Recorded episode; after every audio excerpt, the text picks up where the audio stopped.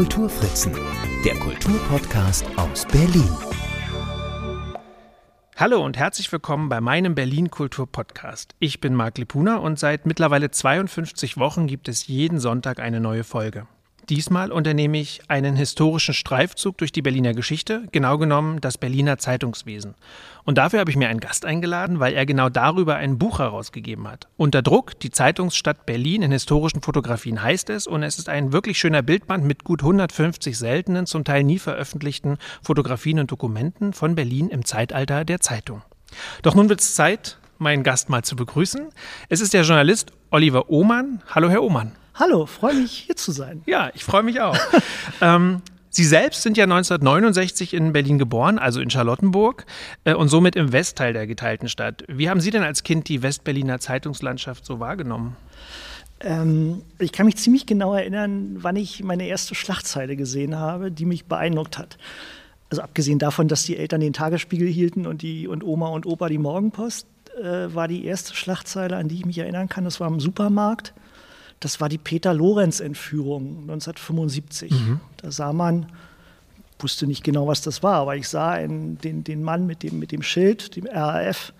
Das hat mich beeindruckt. Ich wusste natürlich äh, nur, worum es da wirklich geht, weil meine Eltern mir dann gesagt, worum es geht. Also es fing früh an. Ich war früh sozusagen, komme aus einem Elternhaus, wo Politik eine Rolle spielte.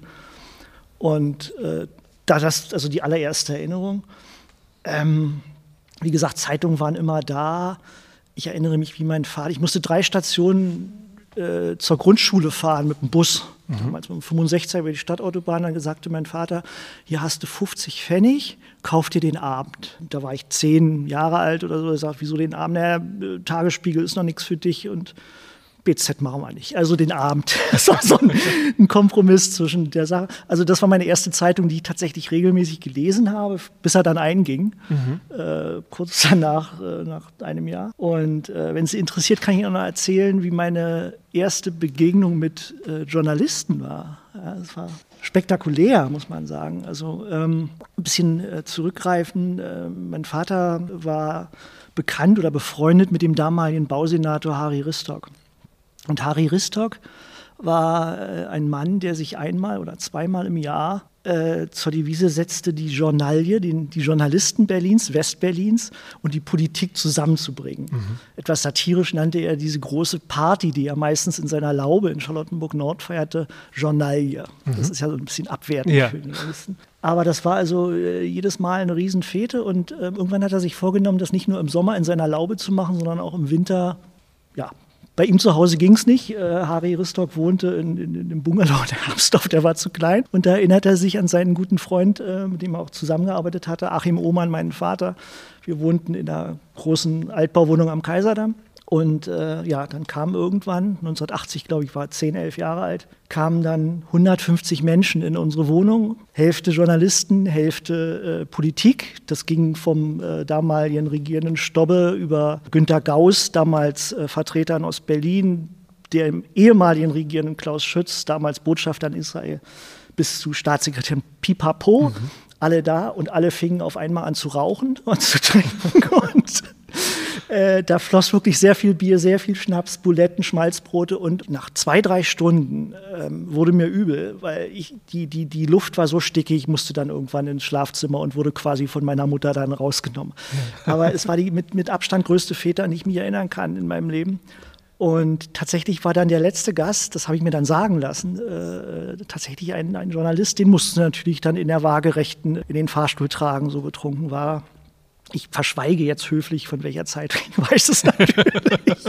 und am nächsten, und am nächsten, oder zwei Tage später stand dann äh, in der Zeitung, also alle haben sich getroffen auf Christa Ohmanns blauem Sofa. Äh, natürlich war das Sofa nicht blau, sondern der Reporter war blau. Das Sofa war braun, meine, meine Mutter war sauer. Aber es, egal, es war, das war meine sozusagen tatsächlich meine erste Begegnung mit, mit den Berliner Kollegen der Zukunft. Ja, und wie, äh, wie reifte dann die Entscheidung, auch selber in diesen Berufszweig zu gehen? Im Prinzip hatte ich äh, wie jeder mal, äh, nee, Schülerzeitung habe ich gar nicht gemacht, habe Bezirkszeitung mal, haben wir mitgebastelt. Ein mhm. Schulfreund hat äh, eine Bezirkszeitung gegründet, damals in Westend, der hieß, toller Name, Lokalmatador. Ja, toller Name, fand ich super. Haben wir so ein Jahr lang gemacht, war aber nicht darauf äh, angelegt, weder Geld zu verdienen noch. Es war einfach ein großer Spaß. Es hat sehr, sehr viel Spaß gemacht. Viele meiner Freunde haben mitgemacht und auch meine heutige Frau war auch dabei. Oh ja. Aber das war, das war nur eine Spielerei. Studiert habe ich dann äh, Deutsche Literatur und alte Geschichte. Und nach dem Abschluss äh, gab es zwei Möglichkeiten. Also das eine war eine Doktorarbeit anfangen, was ich dann auch gemacht habe. Aber ich musste auch irgendwie, wollte Geld verdienen, wollte dann sozusagen in die Materie rein und dann war es ein, tatsächlich äh, ein Praktikum bei der BZ und zwar in einer Sportredaktion. Und so bin ich quasi in den Journalismus reingerutscht und da geblieben. Die Doktorarbeit habe ich irgendwann auf Eis gelegt und äh, das, die wurde nach der Hälfte immer noch nicht fertig. Und dann war die Entscheidung klar, äh, das wird jetzt hier auf Journalismus hinauslaufen. Begonnen hat es tatsächlich mit Sport. Mit Sport. Aber vor allem bei der BZ. Und da sind Sie ja heute immer noch. Genau, ich bin dann äh, anders als mancher tatsächlich eine sehr treue Seele, was, ja. was, was, was das Blatt angeht. Denn äh, mehr als die BZ kann man in Berlin, jedenfalls meiner Meinung nach, fast nicht erreichen. Ich habe der BZ unendlich viel zu verdanken, vor allen Dingen natürlich auch wirklich den, den Kollegen vom Sport. Ich hatte zwar einen Uni-Abschluss in der Tasche, aber tatsächlich wirklich abgesehen mal von meinen kleinen Bezirksblättchen keinerlei Erfahrung und man gab mir eine Chance. Und also ich würde heute jedem jungen Kollegen raten, also ein guter Einstieg ist immer eine gut funktionierende Sportredaktion, weil da lernst du wirklich von der Pike auf schnelles Schreiben, sehr genaues Schreiben, völlig verrückte Kollegen und Menschen, mit denen du zu tun hast. Sportler haben ja alle ähm, äh, was zu erzählen. Das war eine tolle Schule. Ich habe das äh, sechs Jahre lang gemacht, bis ich dann ins Lokale wechselte. Und ich bin äh, sehr froh, dass ich das so gemacht habe. Also wusste und? vorher auch gar nicht, was auf mich zukommt. Das war wirklich kaltes Wasser. Ich wollte gerade fragen, wie viel Ahnung muss man von Sport haben? Um das, das ist eine, ja, das, äh, der, der ähm, stellvertretende Sportchef, äh, dem ich das dann mehr oder weniger verdankte, dass ich die Einladung bekam, sagte, ja, kennst du dich mit Fußball aus? Ich sagte ja. Also ich wusste, kannte mich tatsächlich mit Fußball aus. Ich habe mal im Verein gespielt, äh, im SC Siemensstadt, äh, sechs, sieben Jahre und habe natürlich auch die Sportschau verfolgt und wusste in etwa, mhm. was los ist. Aber man musste kein Freak sein. Also da gab es natürlich wirklich in der Redaktion, die war, die war vollgepackt mit Fachleuten. Die waren wirklich Cracks, also die kannten sich in ihren Fachgebieten. Achim Witte war nicht zu schlagen, wenn es um Pferdesport äh, und Formel 1 und was weiß ich ging. Also da war der, glaube ich, deutschlandweit ganz weit vorne. Wir hatten Kollegen, die waren ehemalige Leistungssportler, die kannten also sozusagen das Mädchen von der anderen Seite, konnten aber genauso gut sozusagen das auch alles beschreiben. Und das war, man konnte nur lernen. Mhm. Also wer da nicht äh, lernen konnte, der war dann auch falsch im Beruf. Ja, das Gute an Sport ist ja so, schätze ich das zumindest ein, dass man, genau, dass man vor allem beschreiben muss, aber man muss nicht so viel bewerten, oder? Also wenn ich mir überlege, Kulturredaktion oder wenn man eine Buchkritik schreibt im Feuilleton, da das ist, setzt vielleicht nochmal ein anderes Interesse voraus, das weiß ich nicht. Also das ist völlig richtig. Also das erste, was ich gemacht habe, war Nachrichten. Ne? Mhm. Also die Nachrichtenspalten. Mhm das ist gut, wenn Anfänger das lernen, denn da äh, muss man wirklich ganz, ganz genau, nicht nach Schema F, sondern nach, man muss, muss lernen, diese kurze Meldung, fünf Zeilen, knack, knack, knack, hinzukriegen. Und die muss fehlerfrei sein, aber trotzdem muss eben alles drin sein, genau. was drin sein muss. Stefan Frommann, mein damaliger Sportchef, äh, von dem habe ich den, den ersten und größten ja, Anschiss meiner, meines Berufslebens bekommen. Samstag, die, die Anfänger machen kleine Spiele, so nennen wir. Also die machen nicht Bayern gegen Hertha, sondern die machen dann, weiß ich, Wolfsburg gegen äh, mhm. Frankfurt. Mhm. Und die hat dann eben auch nicht 80 Zeilen, sondern eben nur, sagen wir mal, 15. Aber trotzdem müssen die nach Abpfiff, also 17.15 Uhr ist die Bundesliga fertig, um 18 Uhr drücken wir auf den Knopf, wie wir es sagen, muss der Text da sein. Mhm. Und vorher muss ja auch noch jemand drüber gucken. Das heißt also, du hast mehr oder weniger Pi mal Daumen eine halbe Stunde, um deinen Text zu schreiben. Das machte ich auch. Ich schrieb den soweit fertig, setzte auch oben, wie, wir, wie das bei kleineren Texten üblich war, das Ergebnis ein, sagen wir mal 3-2, Ausrufezeichen, Werder schlägt Stuttgart. Ja. Im Text war dann das letzte Tor, was noch fiel, zum 4 zu 2 richtig erwähnt. Nur vergaß ich dieses Ergebnis dann in der Zeile ah. noch zu ähm, korrigieren.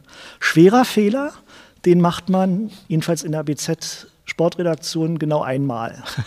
Und so wurde mir das dann auch gesagt. Und ähm, an dem Abend war ich wahrscheinlich zehn Minuten oder äh, zwei Stunden lang echt sauer. Aber als ich drüber nachdachte, dachte ich, ja, natürlich haben ja recht. Ne? Also die haben ja nicht umsonst im großen Kollegenkreis über Jahrzehnte sich ein Image aufgebaut, ein Renommee. Und dann kommt der kleine Oman und schreibt ein Ergebnis falsch. Natürlich kann das passieren. Es darf aber nicht passieren. Und ist übrigens auch nicht passiert, denn Frommann hatte ja vorher nochmal drauf geschaut. Nochmal drauf ah. geschaut. Und das funktionierte. Das war toll. Was haben Ihre Eltern eigentlich dazu gesagt? Weil die BZ war ja offenbar das No-Go in der Familie. Mein Vater sagte eigentlich, bis zuletzt willst du nicht mal zum Tagesspiegel gehen. Ah ja. Ja, nein, das ist, das ist klar. Also äh, nein, er hat das natürlich ähm, hat das verfolgt und, und, und hat, wusste auch ganz genau, äh, dass das schon richtig ist für mich. Aber ich glaube, im Innersten hätte er es schon gerne gesehen. das ist aber normal. Wir haben uns nie gestritten darüber und das war immer, glaube ich, mit einem kleinen Augenzwinkern. Vielleicht, ja. ich weiß nicht. Jetzt ähm, sind Sie, haben Sie gesagt, in der Lokalredaktion und jetzt haben Sie ein Buch herausgebracht, was sich mit Berliner Lokalgeschichte tatsächlich jetzt auch beschäftigt. Gab es denn einen konkreten Anlass, warum Sie jetzt dieses Buch über das Berliner Zeitungswesen geschrieben haben? Nee, den Anlass gab es nicht, außer meine, meine große Liebe und Leidenschaft erstens für Fotos, für historische mhm. Fotos und zweitens für die Berliner Geschichte und speziell natürlich auch für die Zeitungsgeschichte. Also man hat, ähm, ich habe in meiner, in, in meiner Zeit jetzt in der Lokalredaktion auch viel sozusagen über die Geschichte der BZ geschrieben. Anders waren Jubiläen oder was auch immer. Und da auch viel gelernt und auch viele, immer wieder viele ähm, ähm, interessante äh, Geschichten aufgeschnappt und vor allen Dingen auch viele Fotos gesehen. Und irgendwann äh, dachte ich, dann äh, kann man auch von der BPK-Bildagentur einfach mal die Fotos sichten und zu einem vernünftigen Potpourri zusammenstellen. Und das war eigentlich die, der Anlass. Es gab keinen speziellen Anlass. Mhm. Hätte, hätte ich auch vor fünf Jahren machen können oder, oder auch fünf Jahre später. Na, da wäre sogar ein Jubiläum gewesen, ne? weil ich 16 Genau, ja, das, ja, genau. Ja, ja. 400 Jahre. Genau. genau. Also sind wir ein bisschen über 400 Jahre äh, hinweg. Wir kommen auch gleich zu dem Anfang, aber ich wollte kurz noch mal fragen, wie es zu dieser Zusammenarbeit dann kam. Sie haben ja schon gesagt, hm, Sie haben die Bilder recherchiert. Das gibt ja mehrere Bildagenturen. Was ist denn die BPK? Hat die einen speziellen Schwerpunkt? Das sind äh, historische Fotos, die haben einfach sozusagen, man hätte auch äh, theoretisch dann eine andere Bildagentur wählen können, aber Braus, der Verlag, hat schon öfter in, in, im Rahmen äh, von Veröffentlichungen mit, mhm. der, mit der Agentur zusammengearbeitet. Insofern haben wir uns darauf verlassen und ich habe bei der Sichtung gesehen, da ist alles drin, was man ja. braucht. Ne? Also die, die Motive findet man teilweise so oder so ähnlich auch woanders. Natürlich, also in meinem eigenen Haus bei Ulstein ist das auch alles drin, klar. Ja, dann würde ich sagen, steigen wir doch jetzt mal direkt ein. Wir haben es gerade schon gesagt, 1617, also 400 Jahre, etwas über 400 Jahre ist es her, gab es die erste Zeitung in Berlin. Wie ist es denn dazu gekommen? Oder vielleicht mal grundsätzlich die Frage, wieso heißt die Zeitung eigentlich Zeitung? Zeitung ist ein, ist ein relativ ähm, ähm, altes Wort, das hat schon Luther äh, benutzt. Es ist eine und bezeichnet eigentlich nichts anderes als eine Neuigkeit. Also wer, wer gute Zeitung brachte früher, der brachte eine gute Neuigkeit ins Haus. Ah ja. Und schlechte, schlechte Zeitung war eine schlechte Neuigkeit. Also insofern bezeichnet äh, die, das Wort Zeitung eigentlich nicht das, was wir durchblättern, sondern das, was wir erfahren. So kann man sich vorstellen. Mhm. Und die erste Zeitung, um mal gleich darauf ja. zu kommen, die hätten wir alle wahrscheinlich, wenn wir sie in der Hand haben, die war nicht größer als ein Taschenbuch. Ich schreibe im, im, im Buch, es muss ja immer so ein bisschen catchy sein, nicht größer als ein Smartphone ja, im Format. Wir hätten sie eigentlich oder wir würden sie heute nicht als Zeitung identifizieren. Ja, ich habe es mir wie so, ein, wie so ein Museumsflyer vorgestellt, ne? so ein genau, ja, ja, so, so, genau. so ein Faltblatt. Ja, ne? nur, nur mit dem Unterschied, dass die Museumsflyer ja heute auf sehr glattem, ja. schönen Papier sind und der der, der, die, die ersten Zeitungen äh, eher aus einem handgeschöpften Lumpenpapier. Ah, ja. ja. Und äh, mit, mit relativ kleiner Schrift. Und wir würden das nicht als Zeitung identifizieren. Wenn wir eine Zeitung aufschlagen, hat die Zeitung erstmal einen Namen. Ja? ja. Also oben, meistens oben drüber steht eben der Name der Zeitung. Der hat einen Preis, ist in irgendeiner Weise gegliedert. Meistens sind Fotografien, natürlich vor 400 Jahren keine Fotografien, aber eben auch keine Abbildungen irgendwelcher Art. Hätte, ja, hätte sich ja vorstellen können, dass irgendwelche Stiche drin sind oder sowas. Hm. Es gibt keine, keine, keine Autoren, die, die, die schreiben. Es gibt keine Art von Gliederung. Also da steht nicht drüber Politik oder, oder Kunstgewerbe oder was auch immer, sondern es geht einfach Text an Text an Text.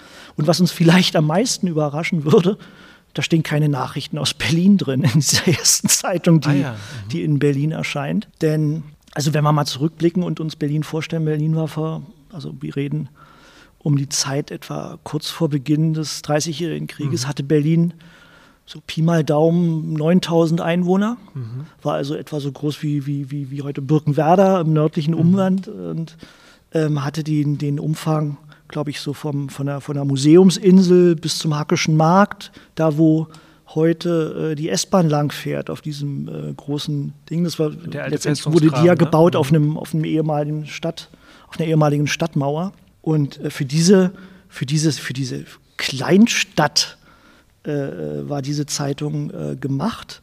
Genau genommen nicht mal für die Kleinstadt, sondern für den Kurfürsten. Denn der, der die Zeitung zusammenstellte, war der kurfürstliche Botenmeister.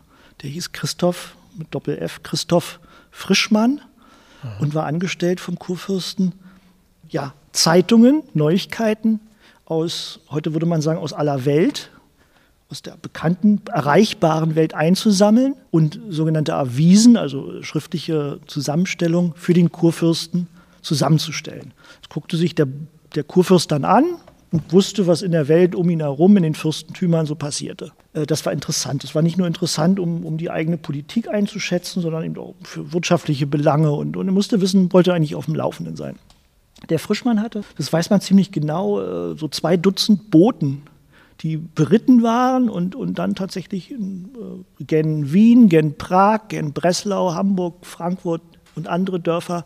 Äh, ja, man kann sich das aber nicht vorstellen, weil man heute mit einem Klick ist man ja überall. Na, selbstverständlich nicht. Das war alles sehr, sehr langwierig und sich dann auch natürlich unterwegs mit ihresgleichen trafen. Natürlich hatten auch andere Kurfürsten und Könige solche, solche Boten die immer hin und her flitzten, ja. sich austauschten, wahrscheinlich kollegial, wie heute auch Journalisten arbeiten. Das sind natürlich keine Journalisten, aber es waren Neuigkeitensammler. Und so kamen sozusagen in diesen ersten Avisen Neuigkeiten aus, sagen wir mal, ganz Europa mhm. äh, rein. In der Anfangszeit tatsächlich der 30-jährige Krieg äh, ist, ist 1618 über Europa eingebrochen. Das war ein Großteil der Nachrichten, stammten aus, aus, in, aus diesem Zusammenhang. Das waren aber auch ganz, ganz alltägliche, oder nee, das sind nicht keine alltäglichen Sachen, das waren spannende Sachen wie so Piratenüberfälle äh, auf dem Mittelmeer oder, oder mhm. irgendwelche Sachen, die man aus Griechenland erfahren hatte oder was auch immer. Aber auch eben Nachrichten aus Hamburg, von der Ostseeküste oder wie auch immer. Also eine kunterbunte äh, Sache, sehr unstrukturiert. Man würde heute darüber lächeln und man würde sagen, das ist, das ist also nicht das, was man eine Zeitung nennen würde. Aber es ist letztendlich mit vielen Zwischenstationen daraus dann die Vossische Zeitung geworden. Ja. Und man kann die wohl zu Recht als erste Berliner Zeitung gedruckte Berliner Zeitung. Und wenn die gedruckt war, wie hoch war denn damals so die Auflage? Also ich weiß es nicht wirklich so?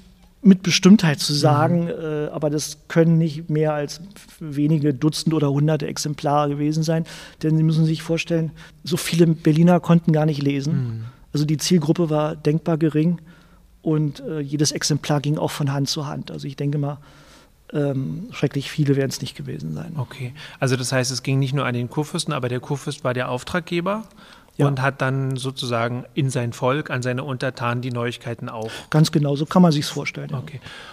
Mhm.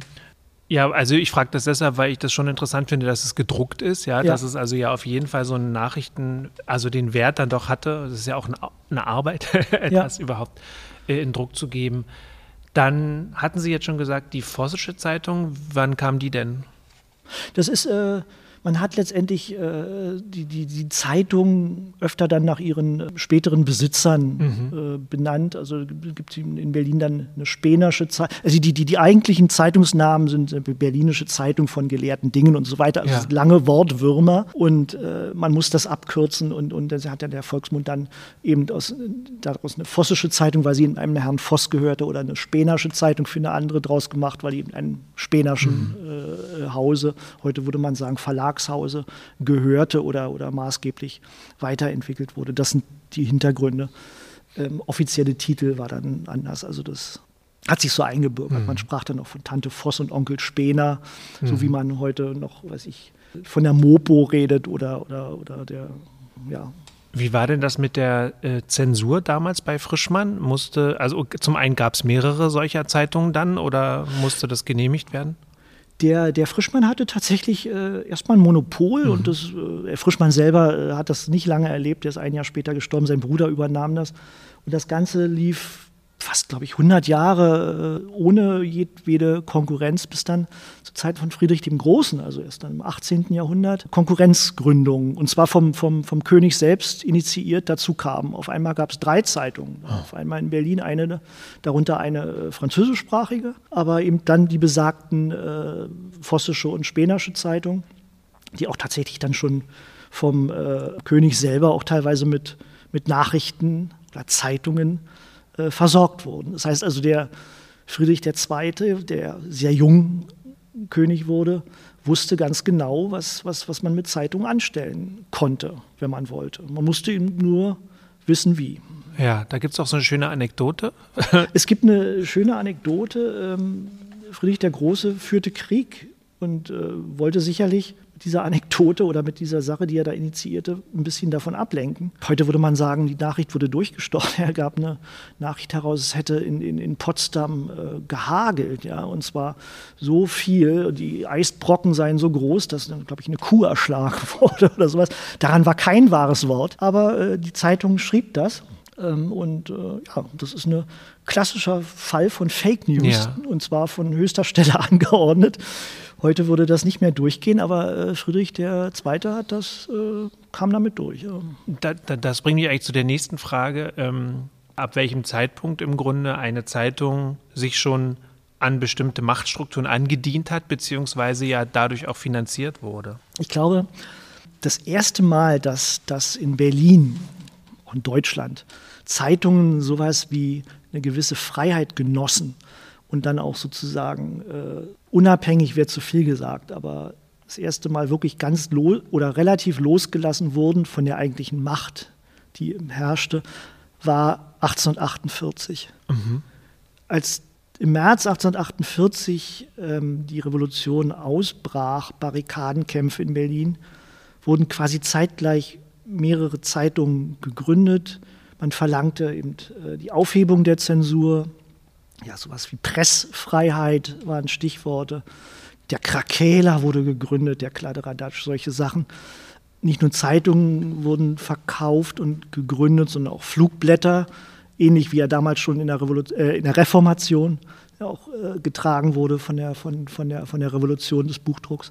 Aber es war auf einmal eine, eine, eine nie dagewesene äh, äh Vielfalt und Freiheit von Presserzeugnissen in der Stadt unterwegs die, als die Revolution dann wenig später, 49, ja, scheiterte oder umschlug, nachdem der König das äh, von der Paulskirche angebotene äh, Kaiser, den, Kaisertitel ablehnte, mhm. gingen viele dieser, dieser Zeitungen äh, gleich wieder ein und die Zensur war genauso wieder da.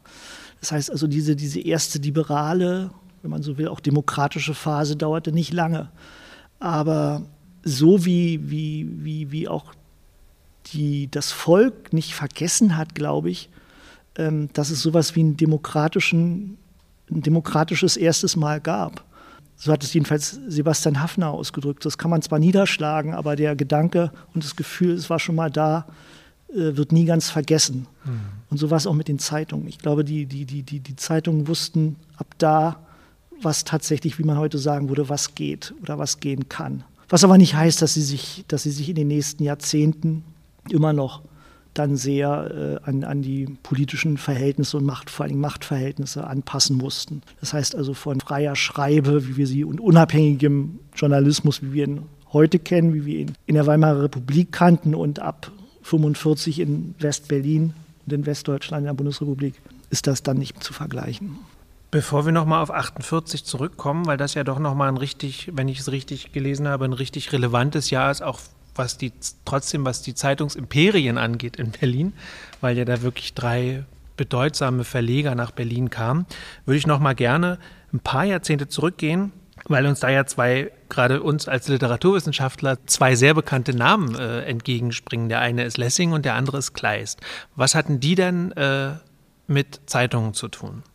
Beide haben äh, mit, mit, mit als Zeitungsschreiber versucht, ihren Lebensunterhalt zu verdienen. Lessing eher ähm, mit Erfolg. Mhm. Kleist zeitweilig mit Erfolg, aber äh, bekanntlich endete das Leben äh, Kleist äh, dramatisch und dramatisch.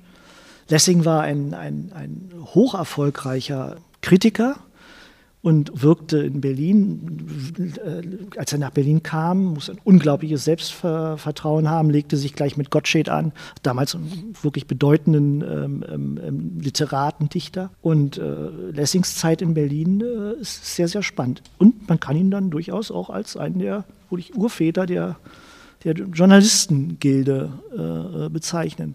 Kleist äh, bekommt eigentlich noch, äh, noch einen viel rühmlicheren Titel. Man könnte also äh, den guten Kleist als vielleicht den, den Vater des, des modernen Boulevardjournalismus bezeichnen. Er hat äh, gründete die Berliner Abendblätter. Die, die, die gibt es auch, wenn Sie in Antiquariat gehen, gibt es die äh, äh, nachgedruckt. Mhm. Ich glaube, das hat tatsächlich ist in, in, in Ostberlin damals erschienen. Wunderbarer Band. Ähm, Kleist war der Erste, der sowas wie Polizeinachrichten äh, ah, ja. in, in, sein Blatt hob.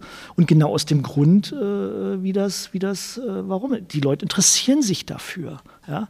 Das war eine, ein sehr populäres Blatt, auch auf unglaublich schlechtem Papier gedruckt billig. Das war auch äh, sein, genau sein Gedanke. Und äh, ähm, er wollte damit, äh, schrieb große Teile auch selbst, und er wollte eine ganz, ganz populäre Zeitung machen.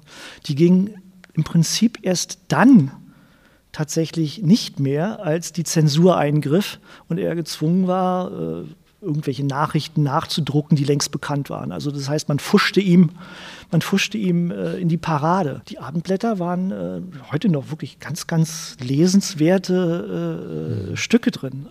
Einfach aus, aus, aus, wenn man sich für, für, für solche Sachen interessiert. Und teilweise stehen Texte in diesen Abendblättern, die könnte man heute genauso gut in der, in der BZ oder im Berliner Kurier mhm. abdrucken. Nicht? Also dann für irgendwelche Kriminalstücke. Das ist, das ist genau dasselbe passiert, was heute passiert. Aha. Und wie waren diese, wie war das so organisiert? Wenn Kleist, hat er das selber vertrieben oder gab es damals schon sowas wie Verlagshäuser? Also hat er da mit jemandem kooperiert? der hat, genau wie alle anderen, früher war das eine Kooperation in erster Linie zwischen dem, zwischen dem Drucker mhm. oder dem Setzer und dem Drucker, Setzerei, Druckerei und dem Autor. Also das waren, äh, ich weiß es jetzt nicht im Detail, wie der, wie, wie der genaue Arbeitsablauf ja. war, aber das waren sehr, sehr äh, auch finanziell dünn beiden stehende Unternehmungen, die dann ja auch wie beim im, im Fall von Kleist äh, sofort, äh, nachdem es dann also nicht mehr ganz so gut funktionierte und äh, die Abonnenten ausblieben, dann auch in die Hose gingen. Also das waren unter, mit wenigen Männern, muss man sagen, betriebene äh, Unternehmungen, ja. solche Zeitungen. Jetzt haben Sie auch gerade gesagt, das war nämlich die nächste Frage. Das wurde vor allem über Abonnements an ja. die Menschen gebracht. Ja, mhm. ich glaube, die Abendblätter gab es, der, der Straßenverkauf von Zeitungen kommt erst sehr, sehr spät. Mhm. Ähm, also nicht umsonst äh, gibt es sozusagen äh, die, die, die BZ, die ja als, als, als, als erste Straßenverkaufszeitung in Berlin gilt, ging 1904 auf die Straße, gab es schon lange vorher, aber als Straßenverkaufszeitung 1904. Aha. Und genau in dem Jahr wurde das erst äh, tatsächlich ähm, erlaubt jedenfalls gewerblich. Es gab sowas wie in 1848 wurden Flugblätter angeschlagen und auch äh, verteilt. Aber die Flugblätter kaufte man meines Wissens tatsächlich auch eher bei Buchhändlern oder, oder, mhm. oder an Ständen und nicht, mhm. nicht, nicht von nicht Straßenjungen oder Zeitungsjungen, ja. die das dann ja, ja, das ist so das Bild, was man hat. Ne? Genau, das, das, kommt, das ist tatsächlich genau, ein, ein, Kind des 20. Jahrhunderts. Genau, und Weimarer Republik vor allem. Ja. Ähm, jetzt hatten Sie gerade den Bogen E zu 1848 wieder geschlagen. Das ist ja nochmal so ein Jahr äh, wo es, obwohl es danach niedergeschlagen wurde oder viel wieder einging, ja trotzdem so ein ich würde mal fast sagen, Professionalisierungsschub gab, was das Zeitungswesen anging, weil wirklich dort so Verlagshäuser gegründet oder zumindest Menschen in die Stadt kamen, drei, um genau zu sein, die wirklich ähm, das, ja, das Zeitungswesen, wenn man so will, in Berlin revolutionierten. Man spricht oft von den großen drei und es waren wirklich große drei. Ähm, das ist ähm, Ulstein, Mosse und Scherl. Alle drei kommen eigentlich, heute würde man sagen, nee, kann man sagen, die kamen alle aus der Provinz. Ja. Die hatten verschiedene Hintergründe, die haben vorher Papier hergestellt, die haben alles Mögliche gemacht. Und in Berlin wurden sie zu den drei großen ja, Verlagsgiganten, Imperien. Mhm. Ähm, und teilweise sie noch selbst formend, teilweise ihre Nachfolger. Aber das waren tatsächlich self-made Männer, die äh, jeder auf seine Art drei gigantisch große Zeitungsimperien ähm, im Berliner Zeitungsviertel schufen und im Prinzip durch, ihr, durch ihre Ansiedlung entlang der Kochstraße mhm. eigentlich erst das Zeitungsviertel initiierten. Das heißt, die lagen alle in Ruf oder Sichtweite. Ähm, Ulstein direkt an der Kochstraße war ein, ein, eine jüdische Verlegerfamilie. Leopold Ulstein war der Gründer, hatte fünf Söhne, mhm. die dann später, als er starb, äh, sein Imperium übernahmen. Tolle Geschichte, ich kann jedem nur empfehlen, also sich mal mit den Ulsteins auseinanderzusetzen, nicht nur weil, weil die BZ aus diesem Hause stammt und, und Axel Springer sozusagen die Tradition dieses, dieses äh, Verlagshauses hochhält.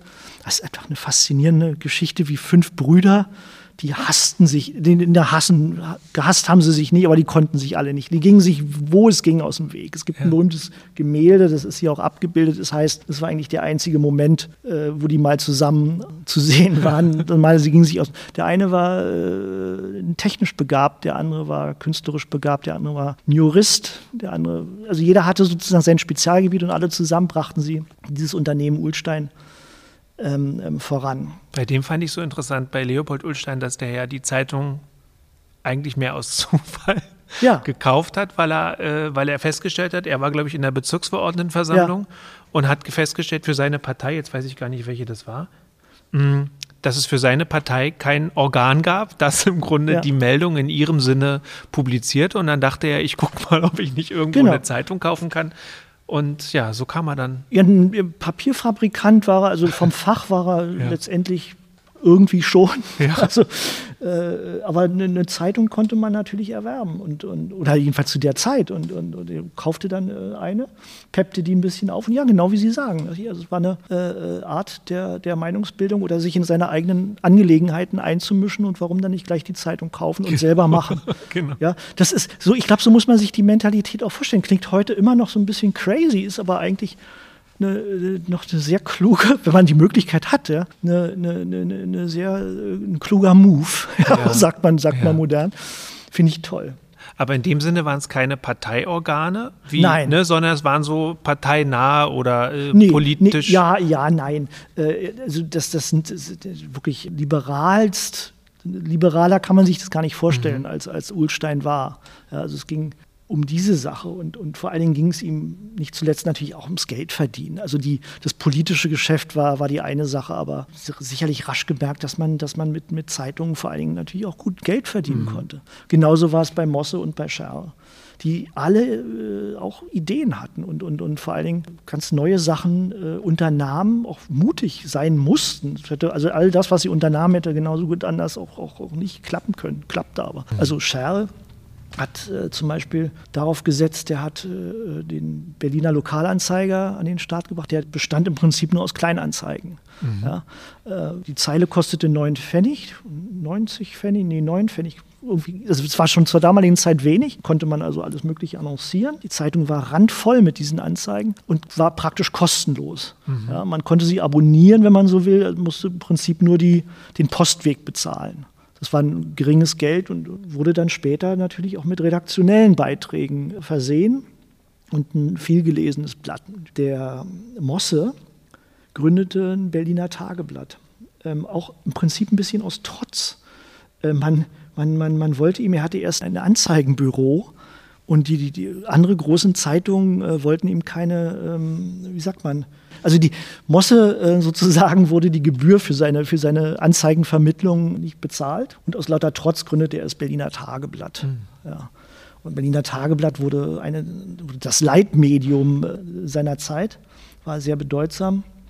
Und äh, das große Blatt oder das größte Blatt der Ulsteins wurde die Berliner Morgenpost die also äh, auch die größte Auflage verzeichnete, irgendwann 600, ich glaube 614.000 Exemplare. Das ist also auch aus heutiger Sicht noch enorm viel. Ja. die anderen, ähm, es gab enorm viele Zeitungen, aber der Markt war groß genug, um eben auch selbst für was ich, 10, 20 Blätter immer noch jeweils über 100.000 Exemplare pro Tag auf dem Markt zu haben. Zumal ja auch immer mehrere Ausgaben am Tag erschienen, oder? Nicht immer, aber die großen Blätter hatten teilweise bis zu zwölf Ausgaben die Woche. Das heißt also, ich glaube, das Tageblatt fing Montag abends, montags mit der Abendausgabe an, ging dann Dienstag, Mittwoch, Donnerstag äh, mit Morgen- und Abendausgaben und einer bis, geht das weiter bis zu einer Sonntagsausgabe weiter. Das heißt also, Morgen- und Abendausgaben waren bei großen Zeitungen tatsächlich dann, dann Usus. Ah. Denn es ist viele denken ja, dass das heute, dass das dieser, diese Gier nach, nach Neuigkeiten äh, ganz, ganz modern ist und erst durch irgendwelche digitalen äh, Kanäle kommen. Die, die Gier nach Neuigkeiten, die gab es schon, möchte nicht sagen immer, aber auf jeden Fall gab es sie in Berlin des Kaiserreichs und dann in der Weimarer Republik und so weiter. Die war da. Und äh, der beste Beweis ist die Zeitungslandschaft, die, die wir dann da gerade in der Weimarer Republik vor Augen haben. Also das ist ja auch das Tolle, finde ich jedenfalls wirklich, wenn man sich die Fotos anschaut. Ja, man sieht, wie Zeitungskioske knallrandvoll mit Druckerzeugnissen ja. ähm, das Stadtbild säumen, äh, äh, Zeitungsjungen ähm, rumflitzen an Straßenecken, ausrufen. Man hat wirklich den, das fast im Ohr. Immer nur Frauen, die Zeitungen bis zu fünf Stockwerke in die Mietskasernen oh, hochtragen, zweimal am Tag, nämlich einmal die Morgenzeitung, einmal die Abendzeitung. Und äh, das wimmelt und wimmelt und überall sind Zeitungen zu sehen. Ja, das geht ja natürlich dann. Äh, Zeitungen sind praktisch. Man, kann eine Zeitung ja nicht nur lesen, man kann damit am Ende seinen Schrank auslegen und, und wenn, wenn Kinder basteln, legt man es runter. Das kann eben nur Print, wie man so schön sagt. Ja, das stimmt natürlich. Wie, wie ist denn das, um nochmal, weil mich das immer nochmal interessiert, in, also ich weiß ja, dass es natürlich auch viele Zeitungen gab oder da vielleicht waren es dann sogar eher Zeitschriften eher, die dann nicht täglich erschienen, sondern wöchentlich oder monatlich, die dann auch so bestimmte Genre abdeckten, äh, die Gartenlaube und äh, solche, solche Sachen, ähm, so Themenzeitschriften, Frauenzeitschriften, so äh, Männerzeitschriften, sowas alles. Ähm, aber mich interessiert nochmal dieses Tagesgeschäft, weil darum geht es ja, glaube ich, auch vorrangig, ähm, oder das ist, glaube ich, das, was so, was so interessant ist. Mich interessiert nochmal, wie diese Zeitung, gerade wenn das immer mehr ausdifferenzierte in der Vielfalt, äh, inwiefern das da dann doch noch so ein politischer Meinungsbildner war. Im Prinzip war es so, dass natürlich jede politische Richtung ähm, entsprechende Zeitung hatte. Hm. Das heißt also, jeder, wenn du, wenn du SPD-nah warst, hast du den Vorwärts gelesen. Wenn du sagen wir mal, im weitesten Sinne liberal, linksliberal unterwegs warst, dann hattest dein, warst du mit dem Berliner Tageblatt gut unterwegs. Und äh, wenn du sozusagen ein bisschen weiter rechts warst, hast du auch deine Blätter gehabt. Ne? Das hat eher irgendwelche Generalanzeiger gelesen, wo das dann bedient wurde. Also das äh, am Ende dann nach 1914 ist das dann Stichwort Hugenberg, Hugenberg-Presse das ist ehemals Scherl. Scherl zog sich zurück, übergab seinen äh, Konzern an Hugenberg. Ähm, jeder fand sein Blatt. Das gilt natürlich nicht nur für Politik, sondern das gilt auch für alle anderen äh, äh Interessengebiete, hm. die man haben konnte. Sei es den Sport, äh, sei es äh, das Nähen, die Mode, was eine unendlich große Rolle spielte, äh, irgendwelche ähm, zurück zur Naturbewegung, Musik und so weiter. Ja. ja ähm, so wie wir heute sozusagen äh, Online-Foren haben für jede äh, erdenkliche äh, Glückseligkeit dieser Welt gab es früher von, von Humor bis ernsthaften Literaturzeitschriften alles am Kiosk, was man sich nur vorstellen kann. Und das macht natürlich, wir dürfen nicht vergessen, es gab ja noch kein Fernsehen, es gab auch noch kein Radio, es mhm. gab nichts, worüber man äh, sich informieren konnte als bedrucktes Papier. Und natürlich ja, das Eins zu eins Gespräch, das aber sozusagen ja unterfüttert wurde durch die Lektüre von bedrucktem Papier. Es ist, ähm, glaube ich, nicht zu unterschätzen. Da rief man den Zeitungskellner, der brachte einem sozusagen seine Stammblätter an den Kaffeehaustisch. Am Kaffeehaustisch nebenan saß der Erich Kästner und schrieb in quasi seinem Homeoffice 1929 seine Artikel ja. oder Josef Roth oder wie sie alle heißen. Mhm. Die Welt ratterte und knatterte und äh, Kästner, wunderbarer äh, Zeitungsschreiber, der das auch äh, immer so schön beschreibt, sagt, gehen Sie durchs Zeitungsviertel, es klappert und klippert. Es gibt eine wunderschöne Stelle bei Emil und die Detektive. Es muss eine, eine, eine, eine Welt für sich gewesen sein. Ja. Natürlich waren ja da nicht nur Zeitungen und Redaktionen, da gab es natürlich auch Cafés und Kneipen und da hatte äh, die, die kommunistische Zeitung ihre äh, Redaktion, Zeitungsredaktion der Kommunisten äh, waren gleich neben der der Nationalsozialisten. Darüber waren irgendwelche Leute, die, die, die irgendwelche Stempel oder, oder, oder Stifte oder Bleistifte oder was auch immer herstellten. Alles drehte sich mehr oder weniger um dieses Medium oder um, um dieses ja, mach mal was mit Medien. Da musstest du früher ins Zeitungsviertel gehen und hast alles gefunden. Das ist eine Sache, die man sich heute jedenfalls örtlich oder so sozusagen im Berliner Stadtbild so nicht mehr vorstellen kann. Mhm.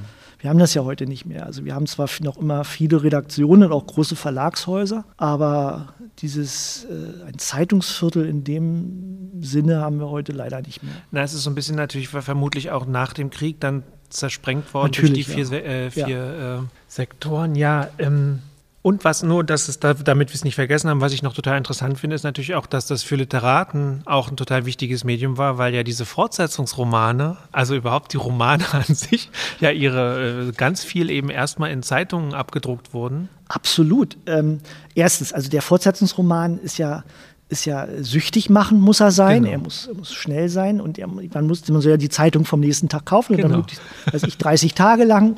Aber, aber man darf nicht vergessen, die berühmtesten äh, Literaten waren darauf äußerst angewiesen. Also Vorabdrucke der berühmtesten Romane von Theodor Fontane. Genau. Ja, standen in, in diesen Sachen und Fontane wäre, ich weiß nicht, ob er verhungert wäre, aber auf jeden Fall äh, wäre es ihm nicht so gut gegangen finanziell, wie es ihm ging, wenn er nicht die Zeitung gehabt hätte. Mhm. Also Fontane ohne Zeitung völlig undenkbar. Mhm. Genau wie äh, das ist ja bis heute so. Also ich meine, wer kann vom Bücherschreiben leben? Das ist, äh, Horst Bosetzky hat mir mal verraten, also vielleicht gibt es in, in, in, ganz Berlin heutzutage ein gutes Dutzend Autoren, die vom Bücherschreiben lesen konnten. Er war Gott sei Dank einer von ihnen, aber äh, viel mehr gab es nicht. Und er musste eine Menge Bücher schreiben, um mhm. davon leben zu können. Naja, da gibt es zum Glück viel, viele Literaturfonds und Stipendien und so, was ja in, sagen wir mal, Gott sei Dank, Gott sei Dank. Genau, für die Künste wirklich sehr luxuriös ist in dem Bereich, aber ja. natürlich ist auch die Anzahl der Leute, die schreiben wollen und gern davon leben wollen, immens hoch. Nicht alle müssen, müssen sozusagen dann äh, zur Zeitung wechseln, ja. das ist wahr. Genau. Ähm, auch da, weil wir jetzt schon über äh, Fontane gesprochen haben und über Kästner gesprochen haben, dann haben wir in, der, in den 20er Jahren ja dieses berühmte ähm, Genre des Feuilleton, was dort so wirklich massiv gelebt wurde, auch diese Kaffeehausschreiberei und so.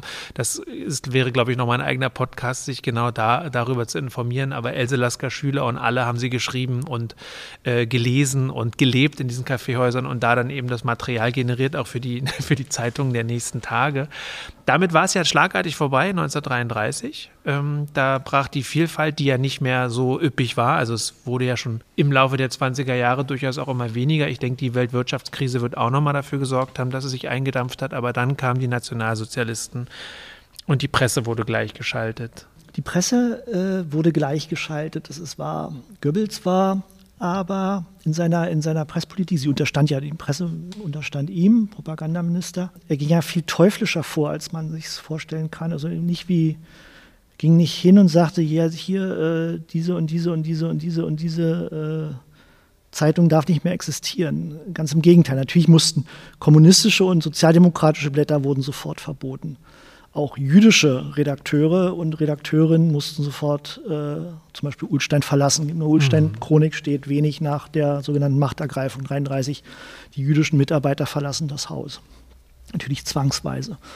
Eingesetzt wurden Partei, NSDAP-Partei, Treue, Schriftleiter teilweise. Geblieben sind in aller Regel, jedenfalls in den ersten Jahren bis äh, Mitte der 30er Jahre, ja, die Redaktionsstäbe. Die Zeitungen durften weiter erscheinen. Die Morgenpost erschien weiter, die BZ erschien weiter, das Tageblatt und so weiter. Die Vossische Zeitung übrigens nicht. Die Vossische Zeitung stellte sich quasi selber ein, sagte, in dieser Zeit hat eine Zeitung wie die Vossische Zeitung nichts mehr. Im, im Buch habe ich mhm. das genaue Zitat. Ihren Zweck kann ihren Zweck nicht mehr erfüllen.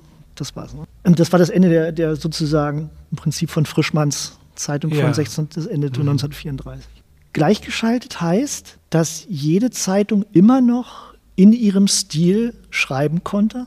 Das heißt, die, eine BZ schrieb ja anders als eine Morgenpost und ein Tageblatt, aber verpackte sozusagen das, was Goebbels haben wollte, in diesen Stil. Das heißt, die Leute konnten, wenn sie nicht sehr aufmerksam waren, im Prinzip denken, dass eine gewisse Falt, eine Vielfalt, eine Pressevielfalt immer noch da war.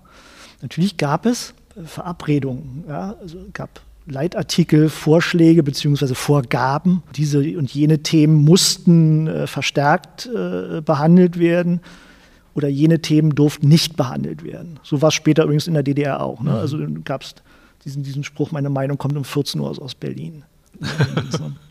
ähm, nein, aber äh, das nicht unbedingt vergleichen. Aber das hatte zur Folge, dass zum Beispiel die, die Ulsteins Berliner jüdische Verleger, Brüder, faktisch enteignet wurden und aus dem Land getrieben wurden für lächerliches Geld, äh, übernahmen die Nazis diesen, diesen, diesen Riesenverlag die, die, die, und das wenige Geld, was man ihnen zahlte, knöpfte man ihnen dann bei der Ausreise an der Grenze auch noch ab.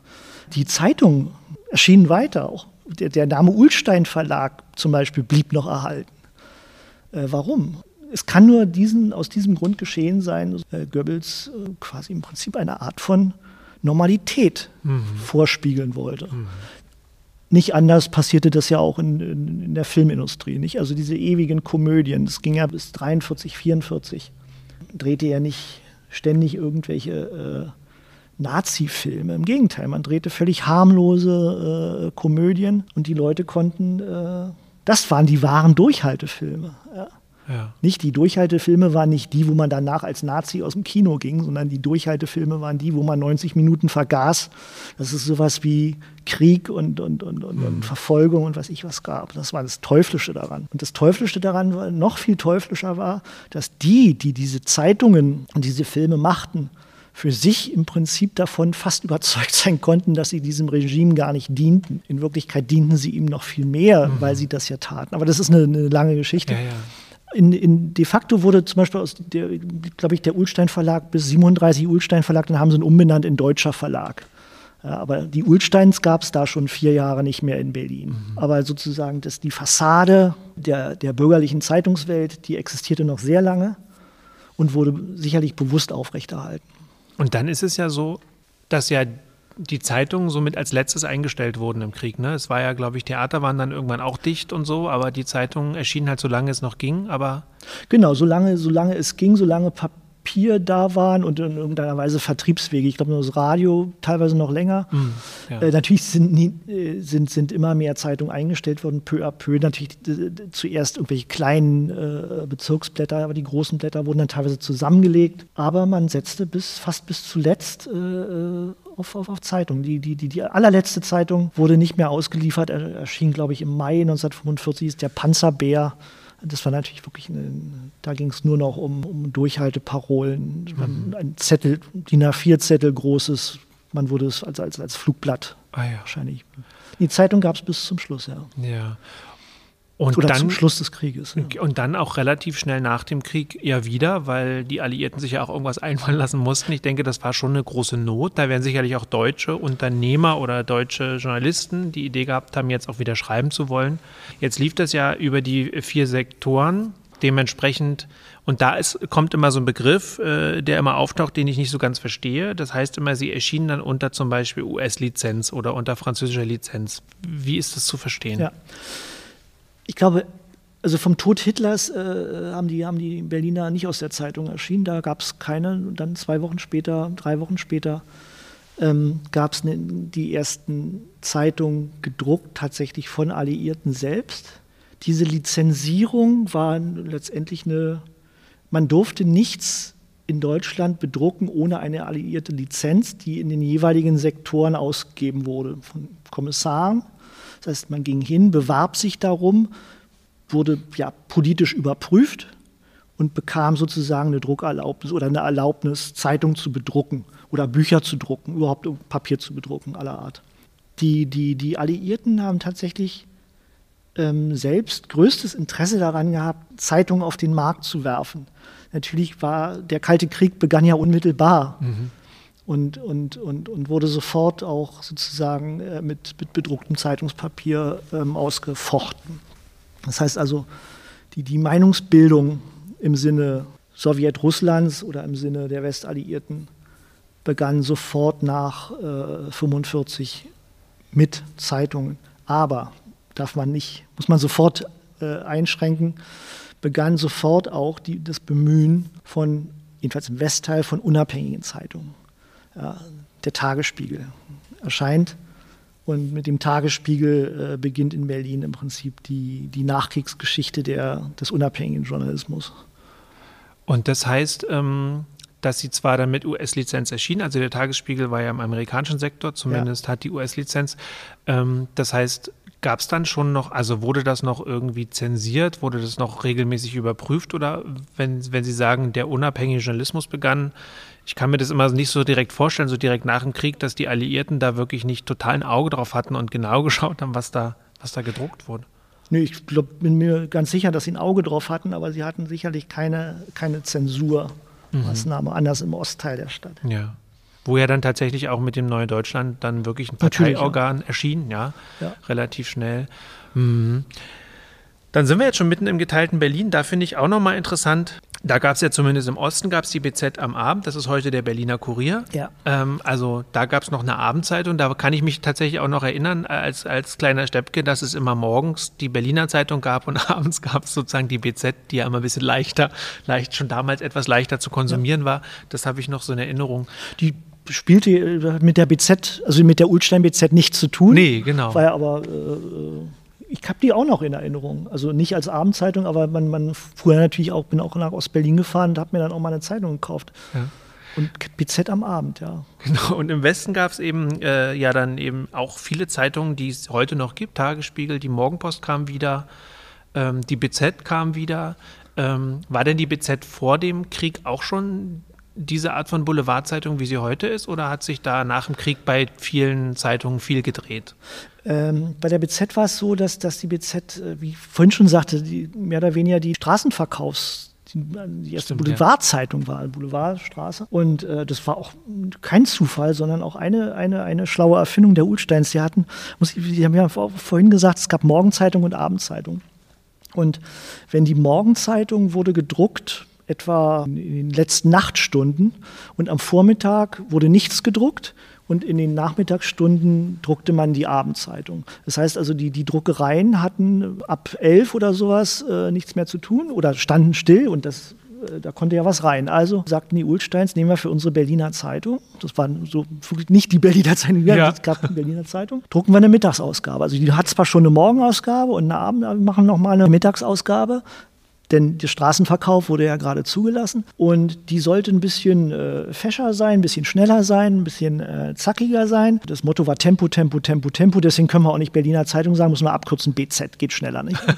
ja, das ist ja, ja, super. so äh, wirklich geniale äh, Werbung, wenn man so will. Und die wurde so erfolgreich und zwar sehr, sehr schnell, dass man sehr schnell die Morgenausgabe und die Abendausgabe einstellte und dann gab es nur noch die BZ am Mittag. Ah, ja. Und so, so ging sie quasi in die Pressegeschichte ein. BZ am Mittag, weil sie eben jeden Tag um 12 Uhr auf der Straße war.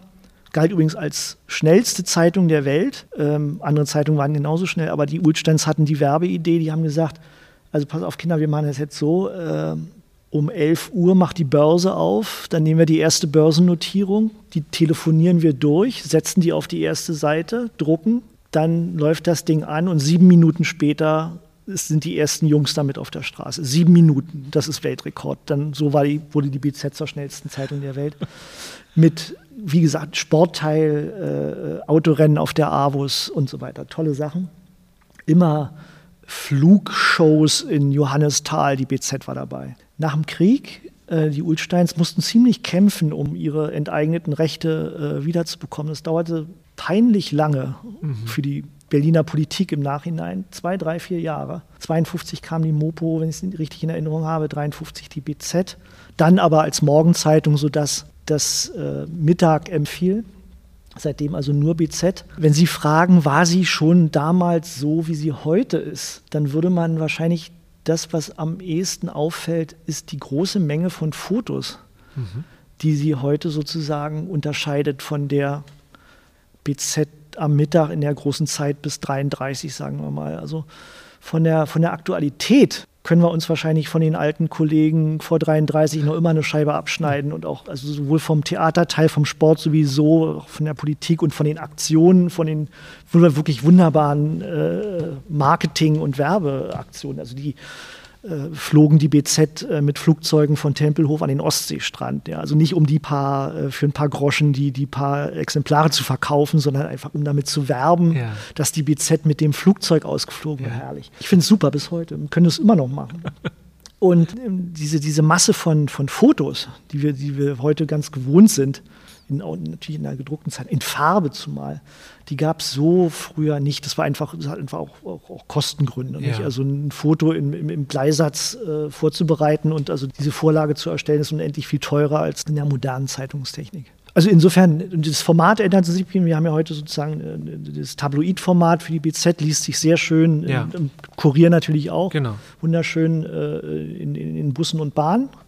Äh, die BZ am Mittag war noch etwa das Format, was die Berliner Zeitung äh, heute hat. Oder dann etwas, die Taz ist noch ein bisschen kleiner. Aber das ist etwa der, der, der Hauptunterschied. Ja, und dann kam, äh, weil das ist natürlich der Name schlechthin, äh, Axel Springer nach Berlin also gefühlt hat man ja das Gefühl, der hat dann irgendwann alles aufgekauft. Aber so wird es ja nicht ganz gewesen sein, oder? Nee, der hat nicht gefühlt alles aufgekauft, sondern der hat das bekommen und gekauft äh, oder übernommen, von dem er überzeugt war, dass das äh, sozusagen zu ihm und seinem, seinem Zeitungsstil passt. Das war das war Ulstein. Ein Ulstein-Bruder äh, hatte überlebt und kam nach Berlin und hat das dann übernommen. Er war allerdings nicht derjenige, der, der vielleicht am geschäftstüchtigsten war. Das heißt also, die, die, die Sache fing an, die, die, die, die Mopo war wieder da, die BZ war wieder da, aber es gab Anfangsschwierigkeiten. Und ähm, Axel Springer, der ja eigentlich aus Altona, also ein gebürtiger aus Altona kommt, Altona, Preußen bei Hamburg, mhm. aber Altona ist Preußen, ähm, sollte noch vor,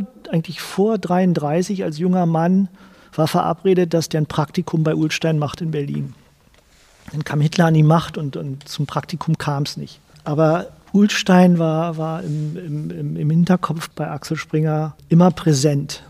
Und äh, Sie kennen sicherlich auch die, die, die enge Verbindung von Axel Springer mit, mit Israel mhm. und dem jüdischen Volk und die Chemie stimmte sofort. Das heißt also, wir, wir reden da ganz im Gegenteil von keiner feindlichen Übernahme. Also die Ulsteins wurden nicht gezwungen, sondern, sondern Axel Springer war, glaube ich, äh, der richtige Mann, mhm.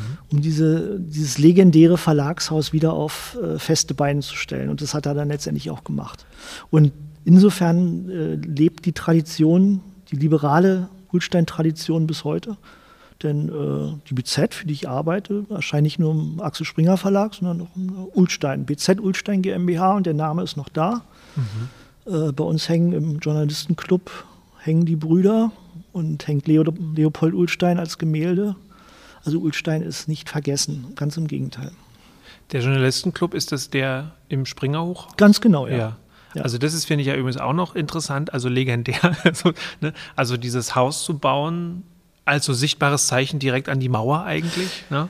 Es wird ja leider, leider, leider oft falsch gesagt, er hat es ja nicht an die Mauer gebaut.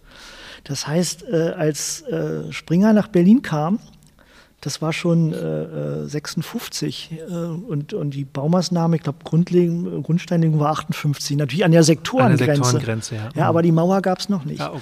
Die Entscheidung war tatsächlich, Springer wollte ins alte Zeitungsviertel. Unser Haus, und so sagt der BZ-Mann, unser Haus steht, steht auf dem alten Schergelände, also mhm. tatsächlich als eines der, äh, nicht auf dem Ulsteingelände, im Schergelände, also wirklich historisches äh, äh, Zeitungsviertel. Und da wollte Springer auch wirklich bewusst hin. Der wollte nicht, man hat ihm, der Senat hätte ihm Grundstücke in Spandau oder, oder in, in, in, in Zehlendorf angeboten. Nee, sagt Springer, ich will da hin. Und dann wurde da, äh, und der, dieses Berliner Verlagshaus da hochziehen, was eine, auch damals schon ein Zeichen war nämlich ein Zeichen für seinen, für seinen, für seinen Glauben an die, an die, an die Wiedervereinigung. Nicht? Und irgendwann später haben sie ihm ja, die haben ihn nicht ausgelacht, aber sie haben nicht genau verstanden, warum Springer so beharrlich an die Wiedervereinigung glaubt. Ne? Und auch gesagt, dann wurde die Mauer gebaut. Der, der, sein Haus war noch nicht fertig. Also es stand das erste Stock, der erste Stock war da, aber enge Berater sagten zu ihm, also nach dem, nach dem August 61, so, ähm, Axel, wir haben zwar jetzt schon eine ganze Menge ähm, Geld hier verbaut, aber wir können ruhig zurückgehen nach Hamburg. Und, und Axel Springer hat nicht lange überlegt. Ich habe das, also ich erzähle das jetzt nicht, äh, weil, weil mich jemand damit beauftragt, sondern weil ich mich lange damit beschäftigt mhm. habe und weil mich diese Sache selber sehr beeindruckt. Nee, Axel Springer hat gesagt, nee, wir, wir bauen weiter. Und das war eine Entscheidung, die äh, äh natürlich eine politische Entscheidung war und äh, eine sehr, sehr mutige Entscheidung war, nicht nur finanziell, sondern auch, ist, der jetzt verrückt, baut jetzt wirklich da sein, sein Hochhaus hin. Und das war ein Zeichen natürlich. Ja, und also ich kam vor allem deshalb drauf, weil letztlich ähm, 20 Jahre später mit der Charité für mich so ein, wie so ein Gegengewicht geschaffen wurde. Also einfach, man setzt es doch relativ nah an die inner-Berliner Grenze. Ähm, um auch nach drüben hin auszustrahlen, also irgendwas auszustrahlen. So habe ich es nie gesehen, aber es ist ein also, interessanter also, Gedanke. Ja, das, für, äh, für, äh, für, mich, für mich ist das irgendwie so naheliegend, dass man irgendwie die Charité baut, um zu zeigen, guckt mal, wir haben hier ein sehr fortschrittlichen, modernes Gesundheitssystem. Ja. Und äh, dieses Springerhochhaus für mich natürlich in irgendeiner Art und Weise auch ein Symbol für diese Pressefreiheit dann vielleicht war oder für die für eine Pressevielfalt auch, weil ich stelle mir irgendwie vor, wie viele Leute sitzen in so einem, wie viele Etagen hat das? 18? 19. 19, 19, 19 Etagen, das ist ja hier so ein Hochhaus, da wohnen ja tausende Leute drin. Also ein Bürohochhaus zu bauen, wo ja. was mit, mit Axel Springer überschrieben ist und so ein Zeitungs- ein Zeitungshaus im Grunde ist, da stelle ich mir auch die Frage für ein doch ja sehr begrenzten, erstmal sehr begrenztes äh, Gebiet, was, was versorgt wird äh, mit, mit, mit Nachrichten, ist das ja auch ein Riesen, also schon eben Symbol und auch ein Riesenhaus eigentlich. Auf jeden Fall. Äh, weil Sie sagen, ich glaube, die, die, die, die, die Ostseite hat ja dann diese, diese Punkthochhäuser dann an die Leipziger Straße gestellt, damit dann der, der optische Eindruck dieses Symbols etwas, jedenfalls von der Ostseite her, abgeschwächt wurde. Ja, klar. ja.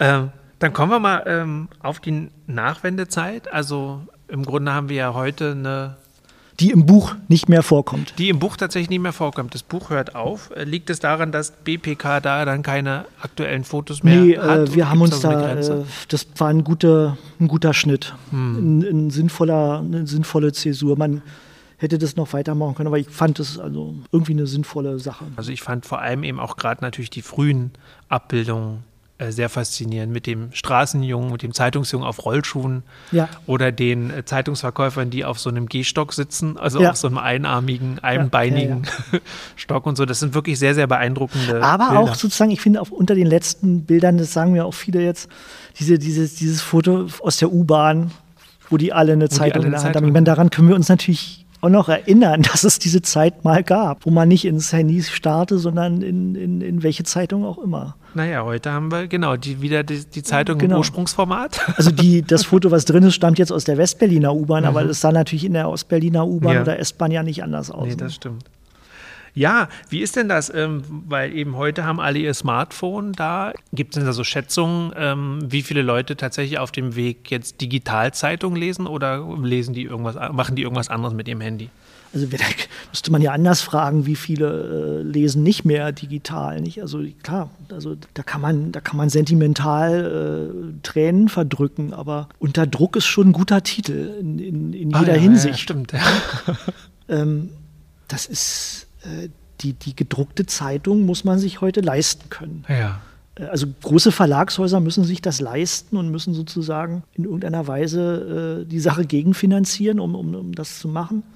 Man muss dann den Online-Journalismus äh, stärken. Die einen haben das frühzeitig genug angefangen, die anderen haben da vielleicht einfach den Zug verpasst und da werden noch viele Zeitungen äh, den Weg nicht weitergehen können. Mhm. Das, das, das, das ist eben so. Digitale, die digitale Welt ist nicht aufzuhalten. Also da kann man, kann man traurig drüber sein, aber, aber man muss daran arbeiten, dass man den sozusagen weiter vernünftigen, unabhängigen Journalismus machen kann. Ja. Und den kann man eben nur machen, äh, wenn man äh, ihn auch finanzieren kann. Es gibt, habe ich gestern gerade erst gelesen, mindestens bis 2016 gab es irgendwo in den USA einen, einen Menschen, der, der immer noch auf einer Linotype äh, eine Zeitung für seinen County da in Bleisatz gemacht hat. In 500 Exemplaren. Das ist alles sehr hübsch. Aber so kann man nicht, natürlich nicht eine überregionale Tageszeitung machen.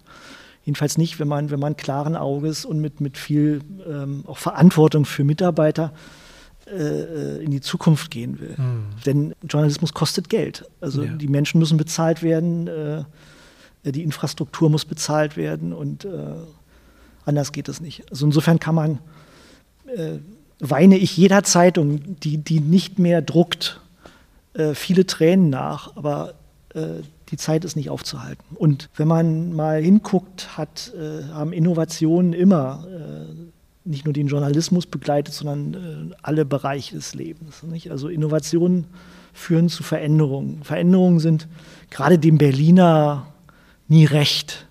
Aber er muss damit leben. Und äh, wenn mein kleines Büchlein, ja, vielleicht in irgendeiner Weise gelesen in einer verantwortlichen äh, Verlagschefetage dazu führt, dass dann vielleicht bei einer Entscheidung gesagt wird, naja gut, dann, also das, die gedruckte Zeitung hat ja doch irgendwie seine Lebensberechtigung, machen wir doch mal. Wenn das auch nur einmal passiert, dann, dann hat sich die kleine Mühe gelohnt. Und äh, ich glaube, dass das ich bin, wie Sie spüren, ja ein großer Fan, nicht nur des Journalismus, sondern als selber Journalist, sondern ich, ich liebe gedruckte Zeitungen und äh, aus vielen, vielen Gründen. Ähm, was habe ich mir eingesteckt? Einer, einer der Gründe, den habe ich in der Tasche und kann man, wenn man ja Podcast machen, wir müssen ja, dann ist das, ist das im Prinzip einfach das. Ja, das, das, ist ein, das ist ein Geräusch, was ich mag. Ähm, und das ist das Knittern von Zeitungspapier und, und das begleitet unzählige Generationen von Menschen seit Generationen. Und, und, und äh, darin steht bestenfalls deine, deine Geburtsanzeige und, und irgendwann wirst du damit begraben oder die ja. Leute werden eingeladen zu deinem Begräbnis. Letztens ist mir aus einem Buch ein kleiner Zeitungsausschnitt rausgefallen, schon gar nicht so vergilbt, denn wenn man ihn in ein Buch macht, äh, kommt ja kein Licht dran. Da stand drauf, äh, Lothar hat Glück gehabt. Lothar war ein, war, ein, war ein Grundschulfreund von mir, der ist mal irgendwann mit sieben, acht Jahren ist der irgendwie vor ins Auto gelaufen. Und in der BZ war ein Bild, da sitzt Lothar auf dem Boden. Das hatte ich mir natürlich auch. Das sind, das sind, und Lothar hat das bestimmt auch aufgehoben, genauso wie ich mir aufgehoben habe, was ich. Mein Cousin mal fünf Tore schoss. Mhm. Und das sind die, die, die Sachen, die, die hebt man sich auf und schneidet sich die aus. Und die allermeisten Menschen erscheinen ja nicht oft in der Zeitung die meisten Menschen sind ja nicht äh, Dieter Bohlen oder Thomas Gottschalk oder Barbara Schöneberger, sondern die meisten Menschen lesen Zeitungen und wenn sie Glück haben, sind sie zwei, drei, viermal selber da mal drin. Ja. Und das, das kann eine gedruckte Zeitung, glaube ich, dann doch besser.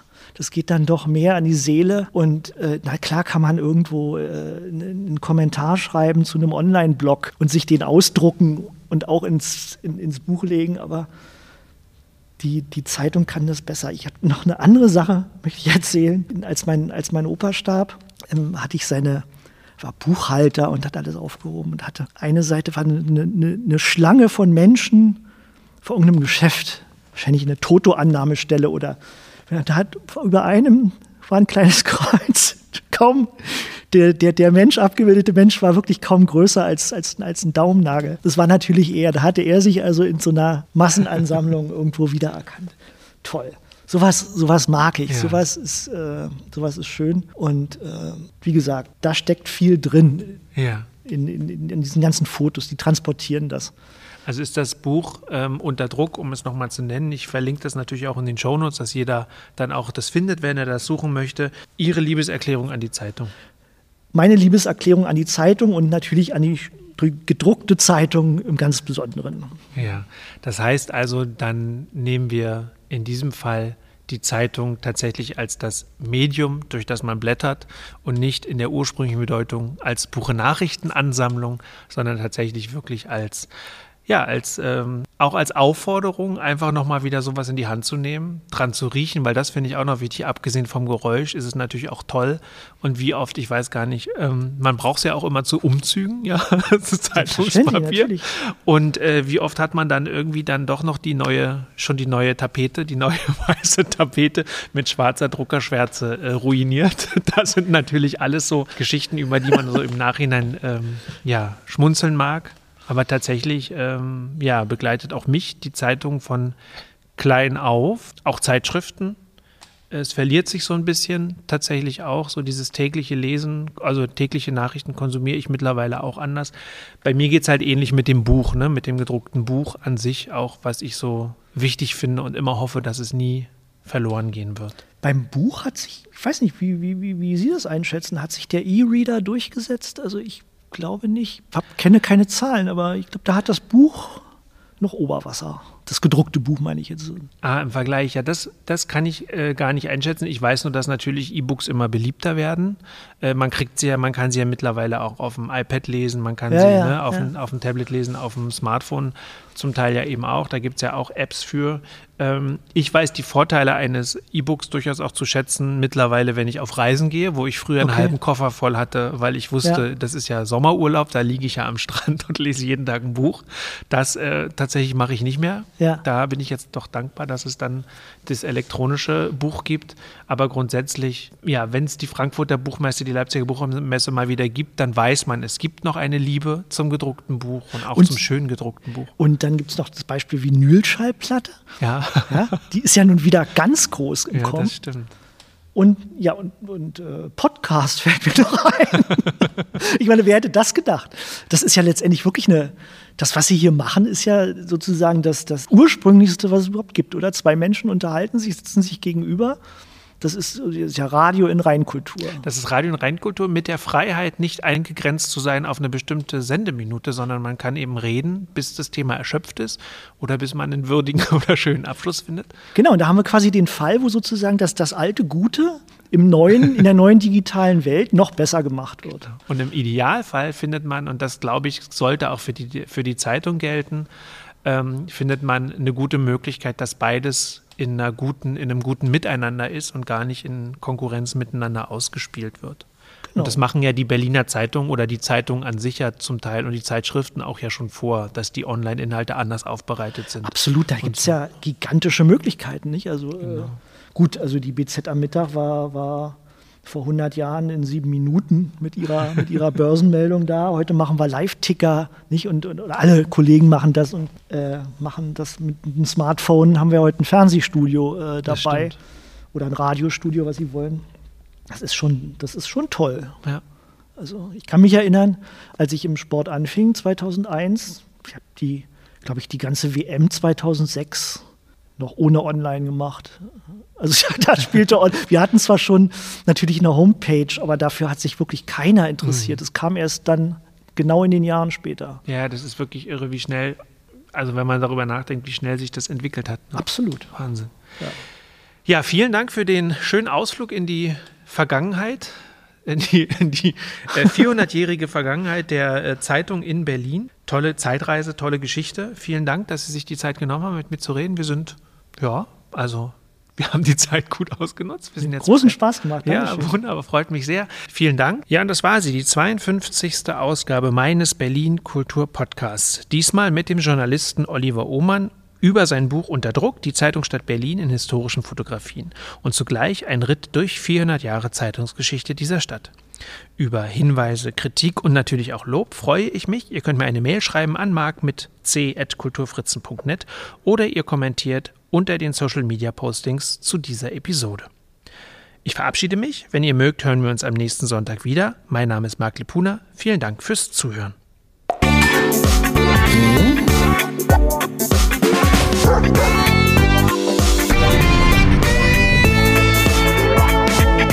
Die Kulturfritzen, der Kulturpodcast aus Berlin.